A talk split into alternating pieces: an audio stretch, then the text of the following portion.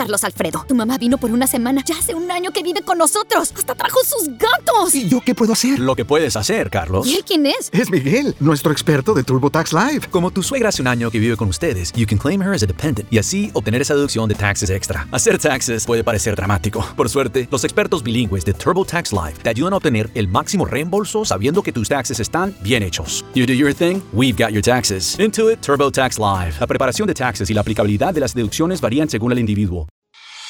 Más uno, el podcast de entrevistas de Karin Cohen.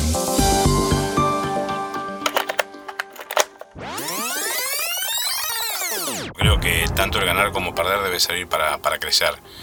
No porque ganaste está todo bien o porque perdiste hiciste las cosas mal. Eduardo Daddy Gallardo, entrenador de handball. Actualmente dirige a la selección argentina de handball femenino. Ellas son La Garra. Asumió el cargo en agosto de 2018, después de 10 años en la estructura de seleccionados masculinos. Gallardo lideró el ciclo más exitoso en la historia del handball masculino. Fue medalla de bronce en el Mundial Juvenil de Bahrein en 2007 y cuarto en el Mundial Junior de Egipto 2009. En mayores protagonizó dos grandes actuaciones en los Mundiales de Suecia, 2011 y Qatar 2015, terminando 12, la mejor posición histórica en ambos casos.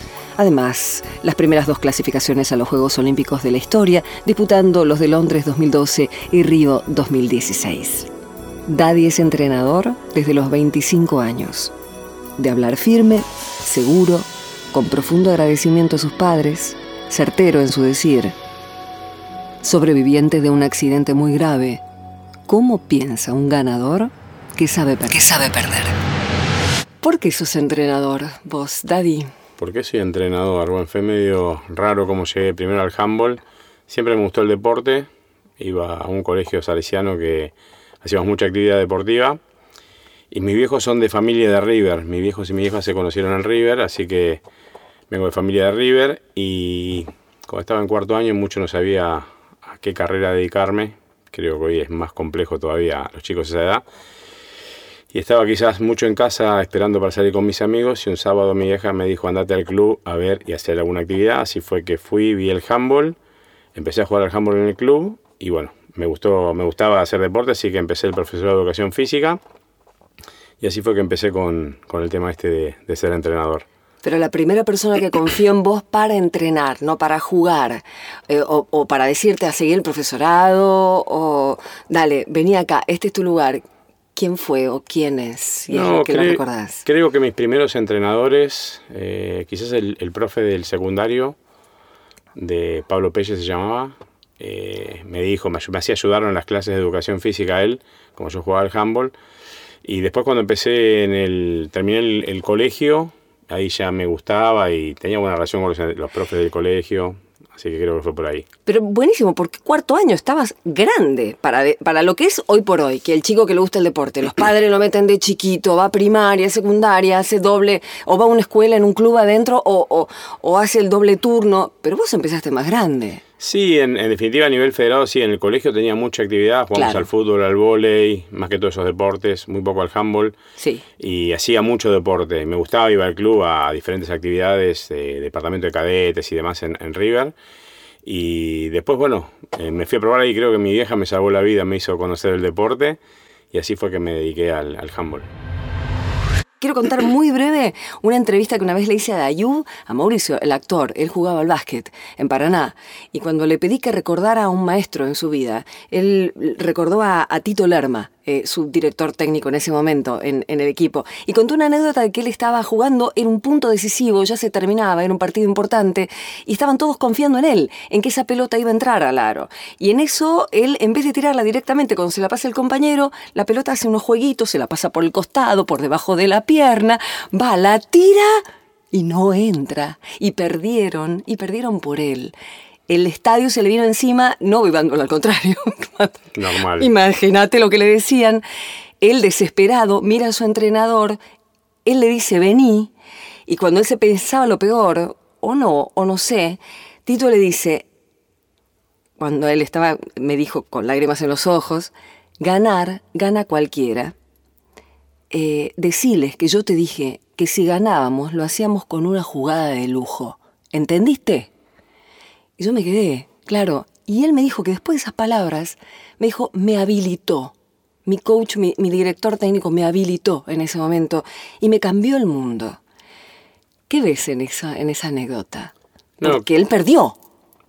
Sí, a ver, creo que perdió el partido, pero hay que ver que en definitiva si perdió otras cosas o ganó. A mí me han pasado situaciones similares y creo que la responsabilidad nuestra de, de líderes de, de los equipos es hacerse cargo cuando las cosas no salen fundamentalmente.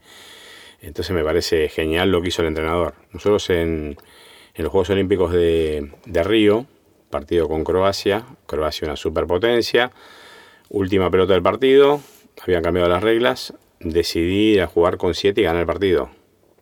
Terminamos perdiendo la pelota y perdiendo el partido. Claro. Y le caían mucho al jugador que había, quizás se había equivocado en la toma de decisión en ese momento.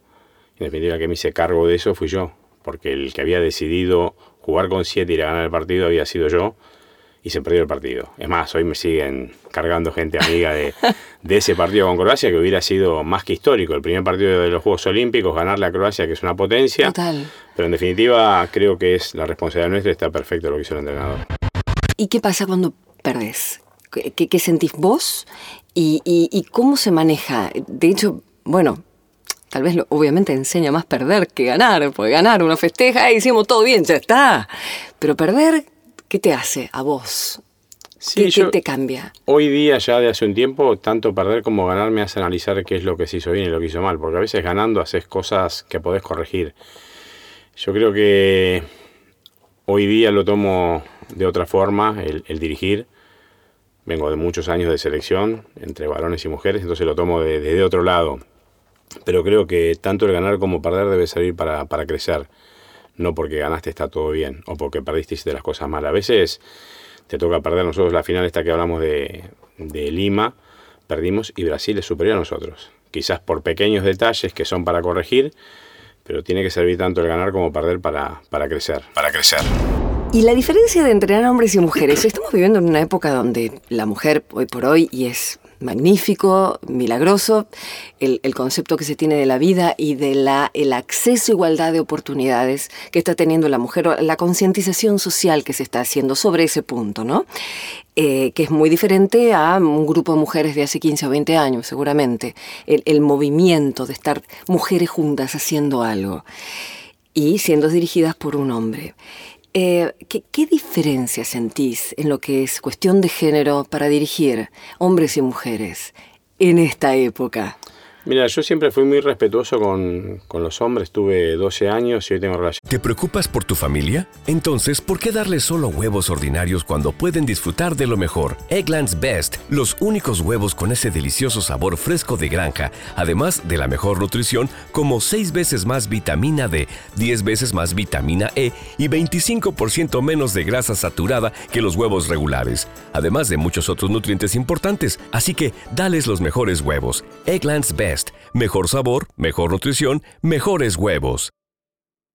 de amistad con muchos, hoy ya hombres que fueron chicos cuando empezaron conmigo. Y creo que nada, yo entreno de la misma manera que entrenaba al equipo de hombres al equipo de mujeres, No te creo. te lo juro. Pero algo tiene que haber de distinto. A la ver, reacción sí, de, sí, de un grupo sí. de hombres no es la misma que un grupo de mujeres. No, quizás la forma de manejo es diferente ¿Ejemplo? y por ahí tenés que ser un poco más cuidadoso en la forma que te dirigís. Si bien hay respeto, eh, la mujer quizás es un poco más sensible, pero después la intensidad del entrenamiento no varía, no hay diferencia en lo que es el deporte en sí. Sí, quizás en lo que es el manejo de grupo, pero en el deporte en sí no, entrenan de la misma manera, con la misma intensidad, hacen trabajos de, fuerza en el gimnasio, no, no, no, no cambia que sea varón o mujer. Sí, naturalmente el hombre es más fuerte y más rápido, Sí, claro. eh, el deporte es más Claro. brusco y más rápido el de los varones, pero después en eso no, no, no, no hay, yo no, cuando trabajo no tengo mayores diferencias. Lograste que el handball sea, sea olímpico, eso, eso es una hazaña importante. Y, y yo cuando los veo, cuando entrevisto deportistas amateur en general, cuando son disciplinas así como, como esta, me pregunto, ¿de dónde sacan? eh, ¿De dónde sacan la fuerza? ¿De dónde sacan las ganas? ¿De dónde sacan la guita? Muchas veces ustedes están armando incluso una- un reclamo formal que tiene que ver con, con el ser sindicalizados y cobrar como cualquier trabajador. Eh, ¿Qué, qué te ocurre a vos como profesional cuando las condiciones no son las que tienen tus rivales? Y Europeo sobre todo. Creo que eso también te genera un poquito más la creatividad. Eh, quizás yo tuve la suerte de capacitarme en el exterior y veía las realidades y después lo trasladaba acá y estamos a años luz. Tampoco podemos pretender tener un equipo, un unas deporte de primer nivel cuando somos un país en vías de desarrollo, como quieras ponerle, entonces es muy difícil. Creo que, que no son hazañas, son grupos de gente, nosotros somos locos, que en definitiva le pone mucha pasión a lo que hace, se perfecciona, se capacita y trata de crecer. Eh, con lo que decía, ese amateurismo y profesionalismo, nosotros agarramos un grupo de juveniles, año 2005, y le propusimos jugar la semifinal del Mundial Juvenil, que era una locura total porque en definitiva Argentina, o sea, no había, ni América había llegado a una semifinal del Mundial en ese momento, que hoy es la camada de los gladiadores. Hoy tenés Diego Simonello, Fernández, son Vieira, son toda esa camada. Y lo que dijimos fue trabajar como profesionales aún siendo amateur o no cobrando, desde los jugadores hasta nosotros, porque en definitiva los, los apoyos económicos, hoy gracias a Dios existe el ENAR y hay mucha mayor posibilidades, la Secretaría también apoya mucho pero en definitiva no estamos ni cerca a las potencias y trabajamos profesionales. Mismo hoy las chicas, nosotros entrenamos eh, siete veces a la semana, tres días a la mañana, cuatro de la tarde en doble turno. Las chicas tienen sus trabajos, sus, sus- sus Sí. estudios, su familia, sus cosas, imagino. Tratan, sí, tra- tratamos de la que no estaban estudiando que se inserten en la, en la- en la parte del estudio para tener un, un Y claro, porque en definitiva tu vida de deportista termina en el handball por ahí 35 años y en definitiva acá es amateur. En los países que van a jugar tampoco son profesionales como para hacerse un buen colchón de plata, entonces se van a encontrar cuando tengan 35 años que nada, jugaron al handball nada más. Entonces somos bastante insistentes con eso, que se formen y que vayan viendo otra vida. Y acá las chicas sí, vienen a entrenar, se van a trabajar o a estudiar y vuelven a entrenar. A mí cuando salió esto de las chicas, me preguntaban, ¿y vas a agarrar a las mujeres? ¿Por qué? Porque yo había hecho una estructura con los varones y lo habíamos metido a nivel internacional Claro. muy fuerte. Argentina era la selección no europea más importante, año 2011, 2012, 2013, éramos invitados a todos lados. Eh, después han subido algunas selecciones y el desafío era muy grande y nada, creo que fue un desafío para mí muy importante el poder dirigir mujeres y que hoy se hable diferente de las chicas y poder insertarlas a nivel internacional. ¿Qué voy a hacer de acá a 5 o 10 años? No sé, no sé. Como objetivo mío profesional, los que tuve que era dirigir la selección argentina, estar en River, que es mi club, mi- que me vio nacer, que le debo todo porque en definitiva me formé ahí y sigo trabajando en el club. Y nada, soy hincha de River aparte. Eh, entonces, los lugares que estuve, que quise estar, es- estuve. Y nada, ahora el desafío con las chicas y después buscar otro desafío. Hoy tengo ese focalizado y voy por eso a, a tratar de, de hacer historia con las chicas. Mm, Bien, me queda claro entonces. Espíritu de grupo, lógicamente manejo de, la cancha y, técnica, lo que tiene que tener un jugador, digo. Y, el hecho de tener un sueño, de trabajar todos juntos para eso. Me gusta hacer eh, la, metáfora con, la vida, en definitiva. Eh, se pone difícil este país, pero los que tenemos unos cuantos años sabemos que vamos de crisis en crisis y siempre la surfeamos. Y, por eso estás acá, Daddy, para, en definitiva, contarnos de qué manera vos surfeaste esta vida y, y hacer de un grupo de seres humanos algo fuerte y sólido para, para que llegaran al triunfo y, formar hombres en definitiva. Y por último, vamos a hablarle a, la gente joven o a los padres de gente joven que, que están como perdidos o no saben eh, de qué manera, bueno, insertarlos o, o ayudarlos a insertar en la vida o ellos mismos insertarse. Eh, y el deporte es una vía, aún de grande. ¿Qué les dirías?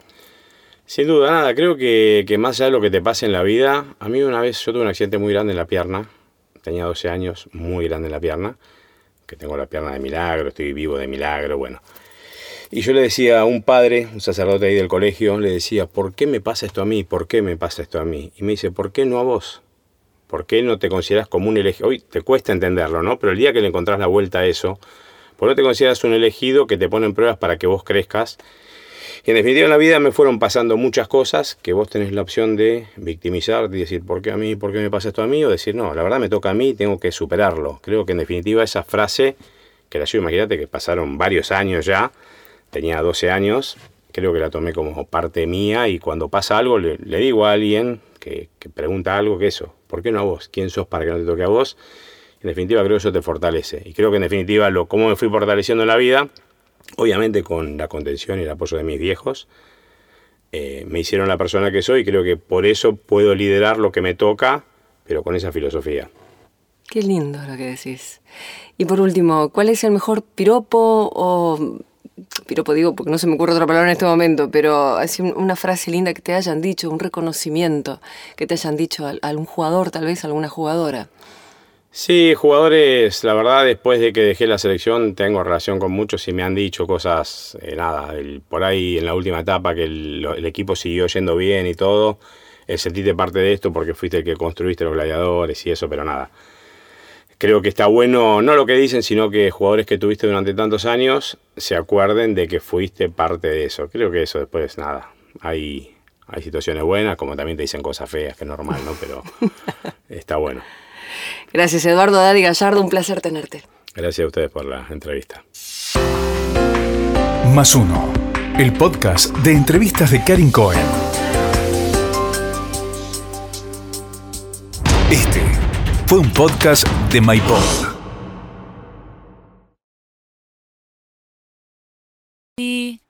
I haven't really woken up oh, until I've had my McDonald's breakfast deal. And I know this is true because before breakfast, I put my phone in the refrigerator and couldn't find the keys that were already in my hand. Nothing gets the morning going like the first sip of an iced coffee. Get any size and any flavor for 99 cents until 11 a.m. Price and participation may vary. Ba-da-ba-ba-ba. McDonald's. I'm loving it.